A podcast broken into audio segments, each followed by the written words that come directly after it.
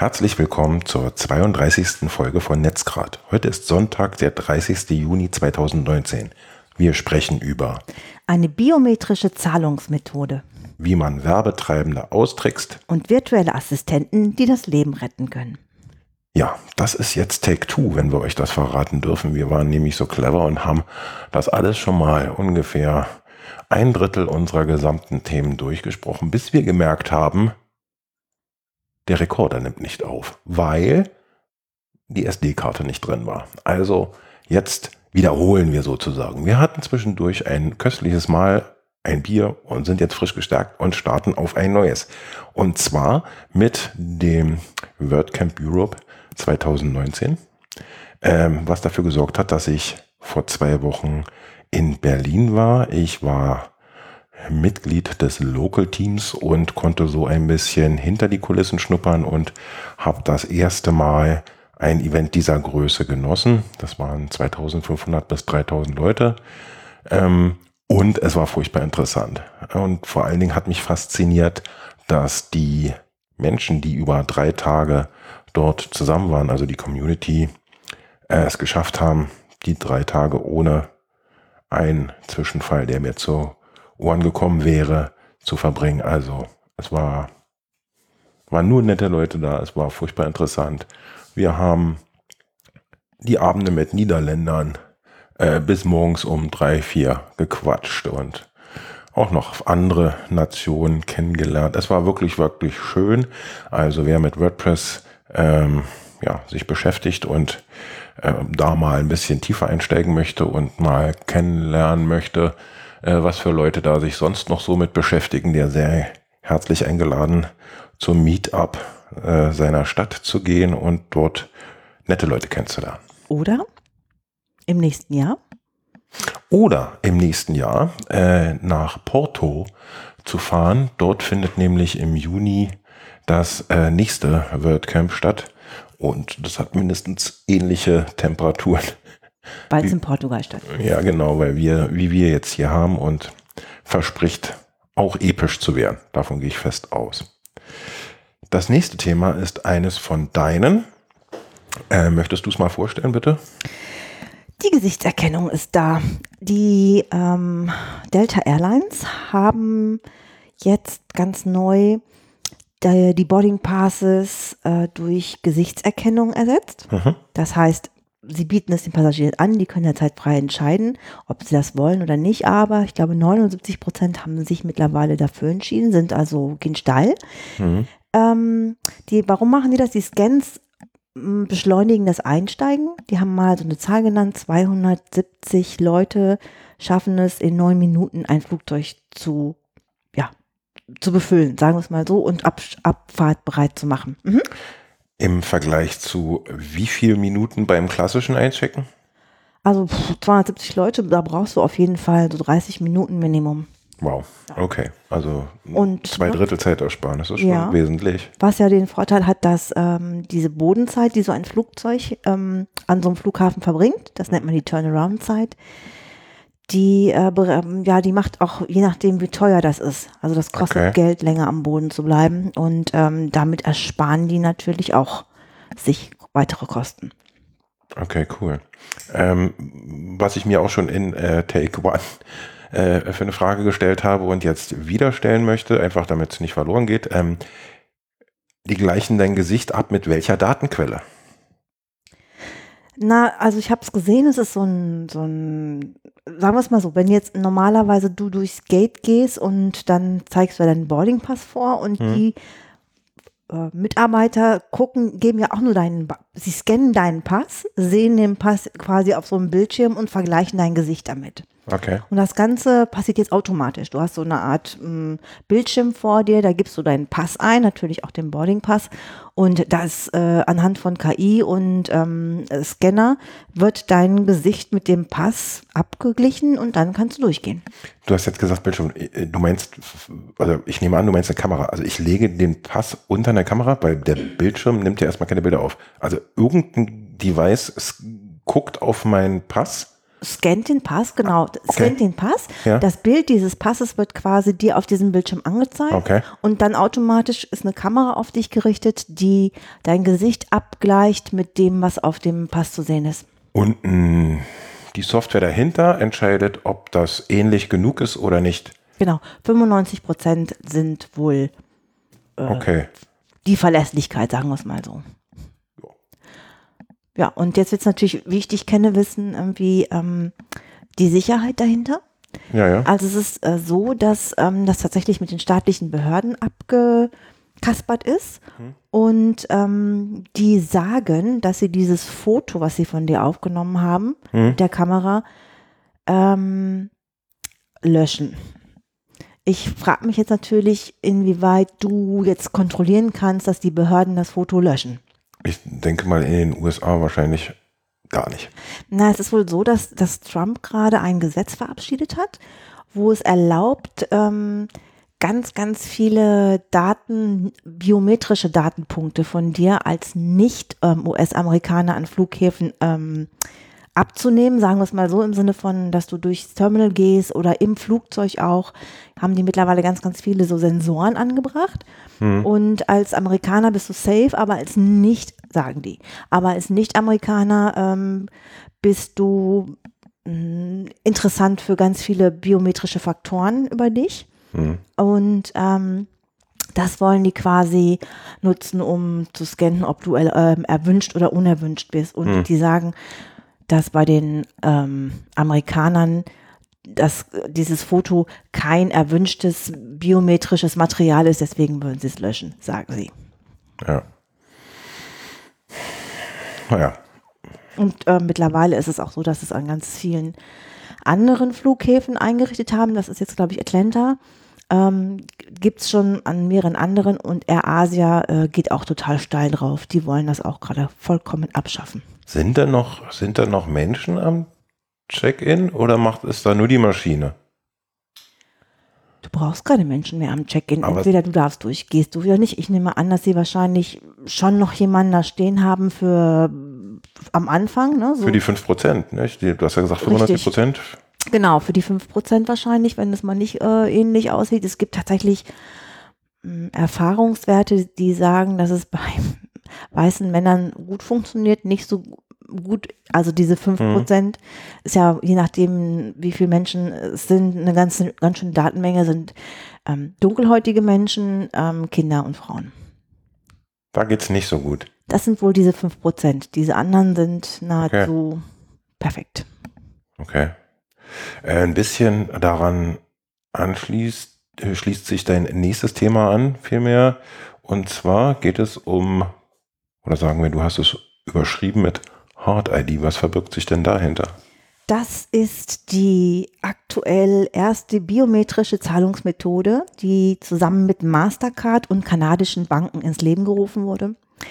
Aussieht das ähm, wie ein, ein Tracking-Armband, was du an der Hand hast. Ne? Diese, diese Fitnessarmbänder. Ja. Das heißt ähm, NIMI, wird NIMI-Band geschrieben.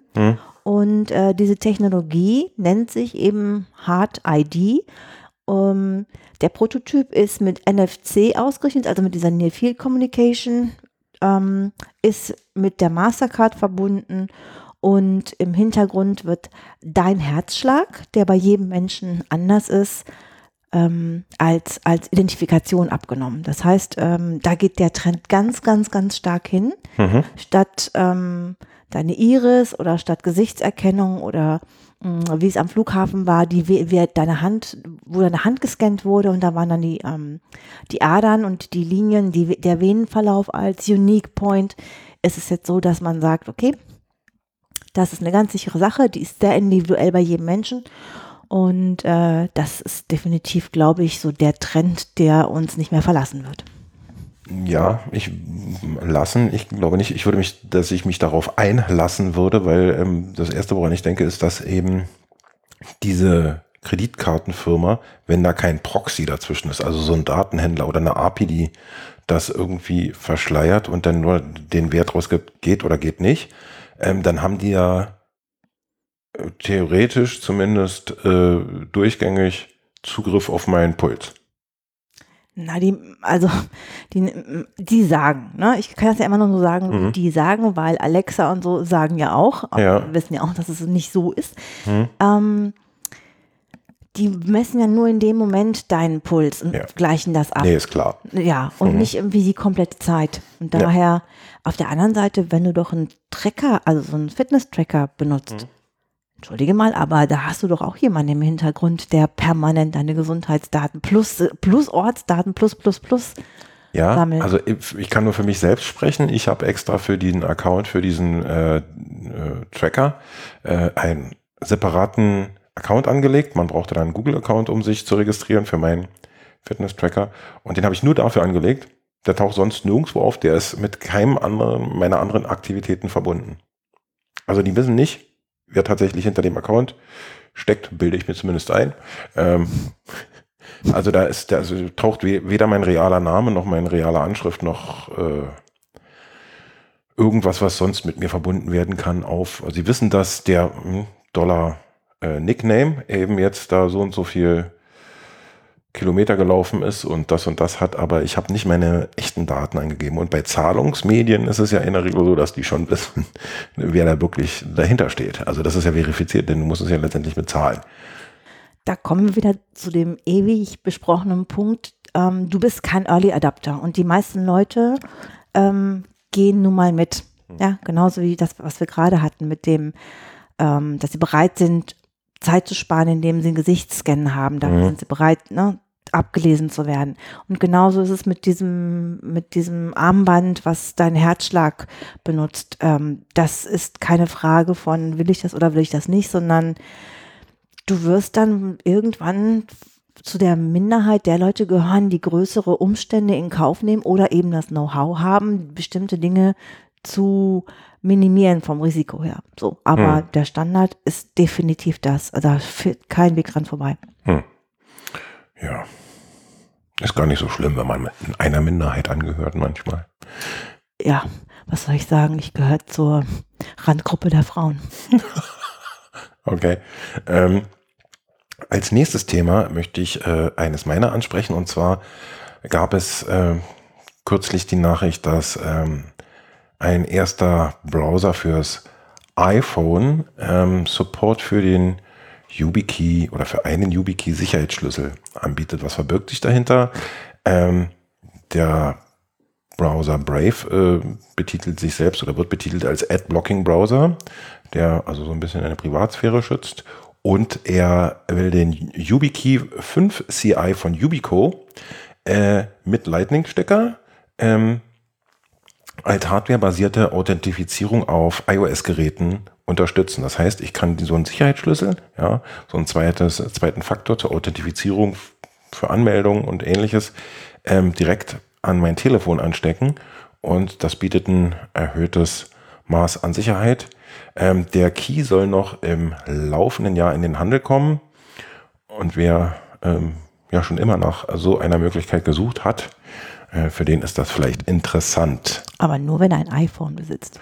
Ja, ähm, es gibt aber auch schon für Android zum Beispiel, da, da gibt es jetzt schon auch Schlüssel, die Kommunikation mit NFC und Bluetooth unterstützen. Also dann braucht man beim Android-Gerät zum Beispiel nur den Schlüssel an den Rücken des Telefons halten, wo die NFC-Kommunikation stattfindet. Und da kann man auch jetzt schon dort ähm, ja, diesen zweiten Faktor verwenden. Bei äh, iOS war es immer so ein bisschen so eine Sache, weil die die Schnittstellen ganz schön verrammelt haben, wenn ich das mal so umgangssprachlich sagen darf. Und ähm, jetzt äh, soll es dann in diesem Jahr noch eine Möglichkeit geben, auch dort einen hardwarebasierenden äh, zweiten Faktor zur Anmeldung verwenden zu können. Und Brave kommt von wem? Von wer steckt dahinter? Ja, keine Ahnung. Das ist ein Browser, den man sich installieren kann. Das habe ich. Klar, aber wer, wer hat diesen Browser ins Leben gerufen? Evil Corp. Okay, wenn es interessiert, der muss das selber raus. Richtig. Ja, das Ich- ist mir hier, ging's das mehr- ist hier kein, das ist hier ein Mitmach-Podcast.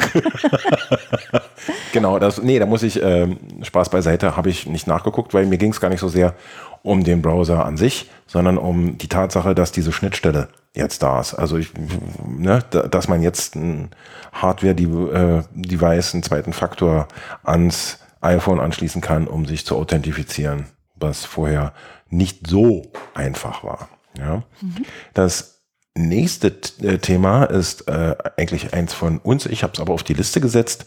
Ähm, und zwar habe ich zufälligerweise ähm, etwas gelesen, was Neustart von Telefon betrifft. Und just gestern äh, war es bei dir genau so, dass äh, dein Telefon eine, ein ganz komisches Verhalten gezeigt hat. Vielleicht beschreibst du das mal selber, bevor ich den Artikel erwähne, bitte. Mm, Es behauptet, es hat äh, keine SD-Karte mehr Mhm. und dementsprechend ähm, ist es in die Knie gegangen bei jeglicher Funktion, weil es sagt, es hat nicht ausreichend Platz. Genau. Ähm, worauf ich hinaus will, ähm, die, diese Telefone sollten, so der Artikel, den wir in den Shownotes verlinken, regelmäßig neu gestartet werden. Und wenn man das lange Zeit nicht macht, kann es dazu führen, dass eben äh, ja, Fehlfunktionen auftreten und so der Artikel auch die Last steigt auf dem Gerät, also dass es langsamer wird, es mehr rechnen muss und dadurch ähm, soll die Lebensdauer des Smartphones äh, verkürzt werden, wenn man das nicht macht und wenn ich richtig erinnere auch die des Akkus. Also wenn man regelmäßig sein Telefon neu startet, soll das für das Gerät gut sein. Und mir ist es nur aufgefallen, weil eben durch Zufall mir der Artikel unter die Augen kam, nachdem dein Telefon komische Dinge getan hat und die weggewischt waren mit einem Reboot. Danach tat es nämlich Ja. alles genau so, wie es sollte. Ja. Ja, also vielleicht, wenn ihr auch irgendwie unter lange währenden Problemen leidet und das Gerät immer anschließt über Nacht, was übrigens nicht empfehlenswert ist zum Laden. Man soll so, habe ich neulich erst wieder gehört, ist zwischen 80 und 20 Prozent Ladung halten. Dann hält der Akku am längsten. Dann hilft vielleicht ein Neustart. Moment, du sollst, was heißt inzwischen 28 Prozent? Das heißt, du, dass du immer nur bis 20 Prozent laden sollst und dann wieder Na. runterfahren? Nein, du sollst, nein, umgekehrt, du sollst nur bis 80 Prozent laden. so. Und dann äh, ist maximal bis 20 Prozent idealerweise aufbrauchen, die Kapazität, und dann wieder anfangen zu laden. Oh, das mache ich genau umgekehrt, würde ich sagen. Ja. Ja, gut, aber da möchte ich gerne ganz kurz einen Lifehack hinzufügen. Ja, bitte. Und zwar habe ich gerade, lese gerade ein sensationelles Buch. Und die haben mich auf den, auf den Trichter gebracht, dass die ähm, ihren ähm, Router nachts, also sie haben ihren Router mit einer äh, Zeitschaltuhr bestückt. Mhm. Und das ist ja etwas, was mich schon die ganze Zeit nervt, irgendwie dieses, warum muss das Ding nachts an sein? Und ähm, das finde ich ist eine total großartige Idee, wenn man eine Zeitschaltuhr dran macht und das Ding automatisch morgens, keine Ahnung, gleich zeitgleich mit der Kaffeemaschine hochfährt und nachts, wenn man Bubu macht, ähm, runterfährt, finde ich großartig. Worum geht's dir da bei mir? Was um, die, wird? um die Strahlen. Okay, dann ähm, gibt es bei vielen Routern, ich glaube bei unserem nicht, äh, die Möglichkeit, bei Fritzboxen weiß ich zum Beispiel sicher, dass das geht, dass du ähm, da gar keine Zeitschaltuhr brauchst, aber in den User Interface dann einen Punkt hast, wann das WLAN automatisch an- und ausgeschaltet werden Ach, soll. wirklich? Ja, bei den Fritzboxen geht das. Okay, cool. Also bei, bei ich habe eine. ja, muss Ja. mal nachgucken, ob du das findest, ob es da schon geht. Das, ich weiß nicht, ab welcher Fritz OS, so heißt das äh, System, mit dem die Fritzboxen laufen, äh, eingeführt wurde. Aber kannst du mal nachgucken mit dem Router, den wir haben von Kabel Deutschland. Ich glaube, da geht das nicht. Ah, Hm, Da müsste man dann tatsächlich entweder einen Stecker ziehen oder einen Schalter betätigen oder eben, wenn man das regelmäßig machen möchte, diese Zeitschaltuhr verwenden.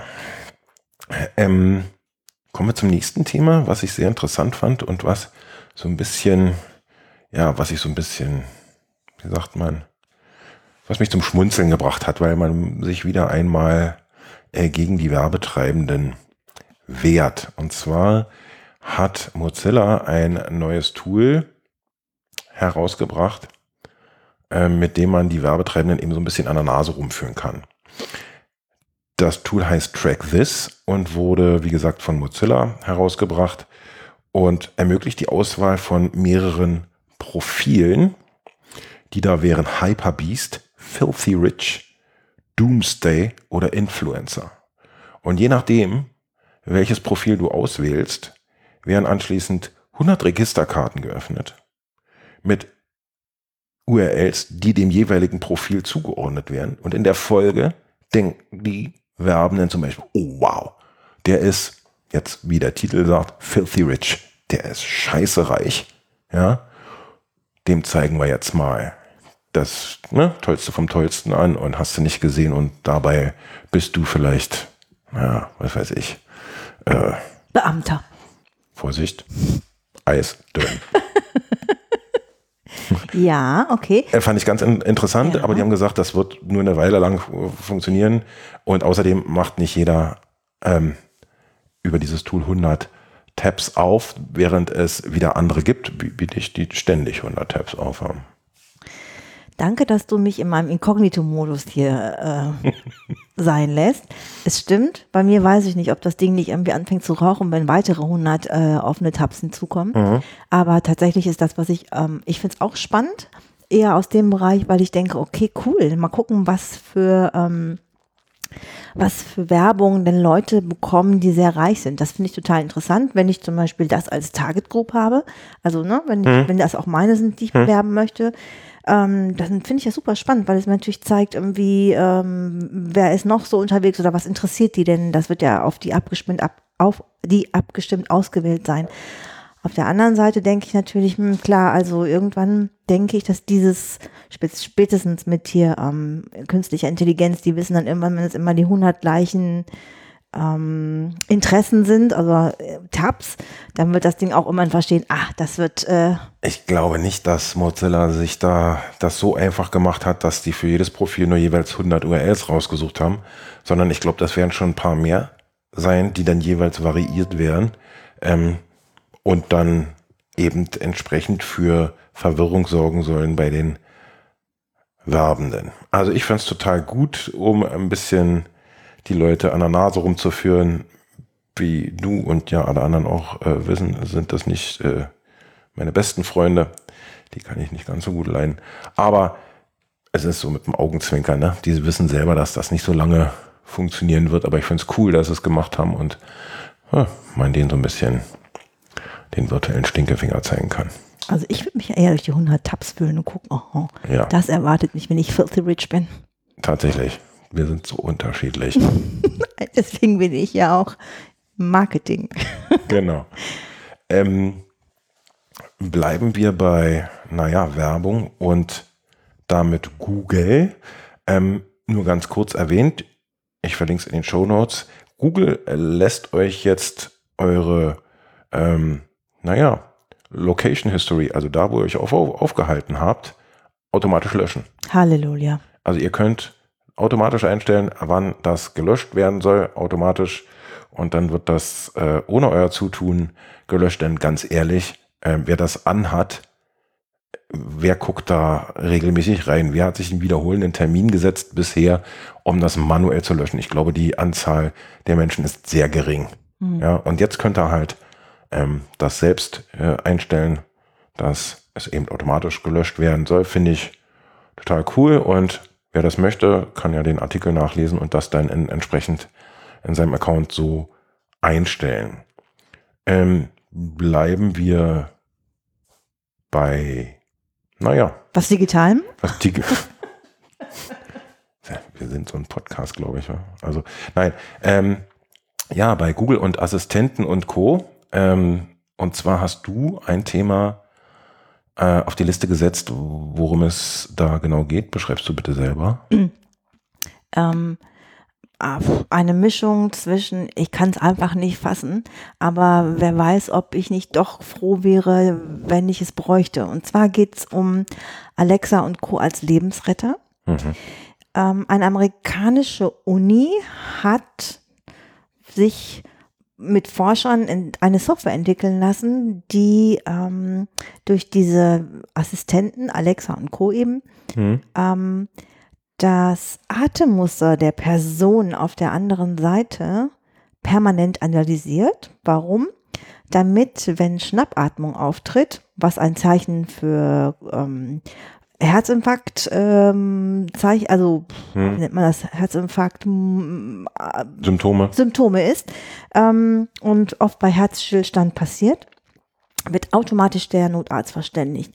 Und das Beeindruckende daran ist, dass äh, selbst große Hintergrundgeräusche ähm, wie Bellen, Autos hupen, Kindergeschrei.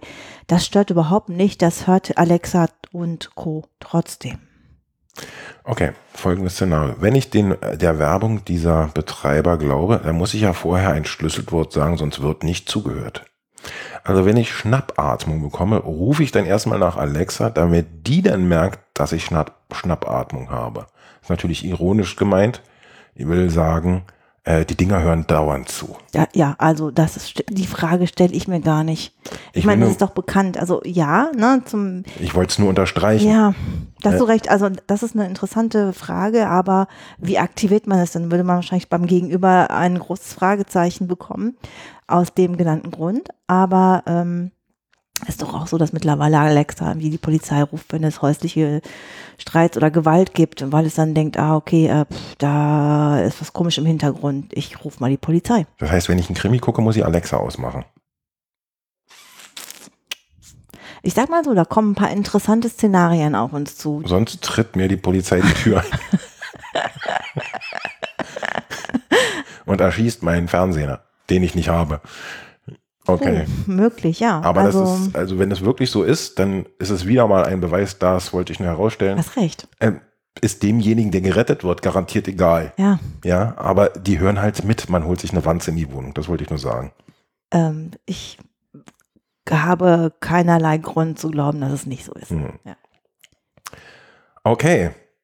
Ähm, Im Zuge deines Android-Problems habe ich mal mein Android wieder in die Hand genommen, mein äh, Telefon, mit dem ich so Android-Apps und sowas teste. Und da hatte ich ein Systemupdate und das habe ich durchgeführt. Und anschließend habe ich mir aus Jux und Donnerei mal die Google Podcasts App aufgemacht und Wunder, mir wurde genau dieser unser Podcast angezeigt und vorgeschlagen als neu für mich empfohlen.